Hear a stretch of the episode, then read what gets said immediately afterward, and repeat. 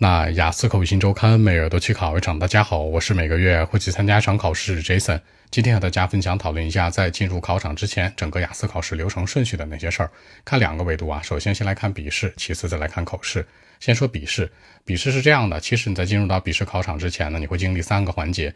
第一，去储物间，储物的一个教室里面放东西，会给你个号码牌呀，或者一个钥匙，对吧？把你个人的私人物品放在里面。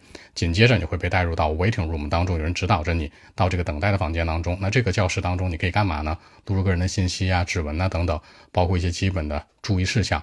第三才会被带入到一个这个整个考试的笔试考场，是这样的一个环节，大家一定要注意啊，一定一定一定要提前到，尽量提前一个小时左右，宁可早也别太晚，因为你一旦迟到了进不去，这考试就完全是不可以执行的，哪怕只迟到一分钟，所以大家也要注意，而且多看多参看准考证后面的时间。其次看口试，口试是这样的，它有可能会在你考试笔试之前的一周，或者之后的一周，或者当天的下午，整个笔试嗯考试之后呢。可能会有这样的一个口语情况，也在考试之前会有，这个看情况而定。它整体口试的考试时间是十一到十四分钟，然后呢，你会经历三个环节，第一是一个 waiting room，到里面去等待这个考试，然后录入个人的信息啊、指纹什么的。其次呢，会被带会被带到走廊当中，在走廊里面候考，对面就是你的这个。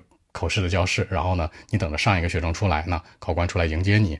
第三呢，才是进入到口语教室。口语教室是一对一的一个情况，是大教室，有可能是小教室，你跟考官一对一，对不对？中间隔一桌子，给你白板和马克笔，他会在这边录音呢，会记录一些东西等等相关。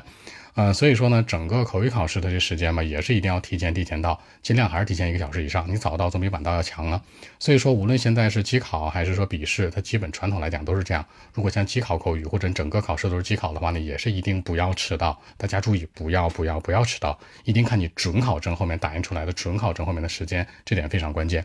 所以基本上来讲呢，也不用太过的紧张。你可能第一次考雅思，可能考过几次吧，换了一些不同类型的考试，是吧？它基本流程都是这样，所以大家一定要高频注意。如果有更多不清晰的问题呢，可以同时 follow WeChat，WeChat 一个号码一七六九三九一零七 B 一七六九三九一零七。希望今天这样期节目可以带给你们帮助，谢谢。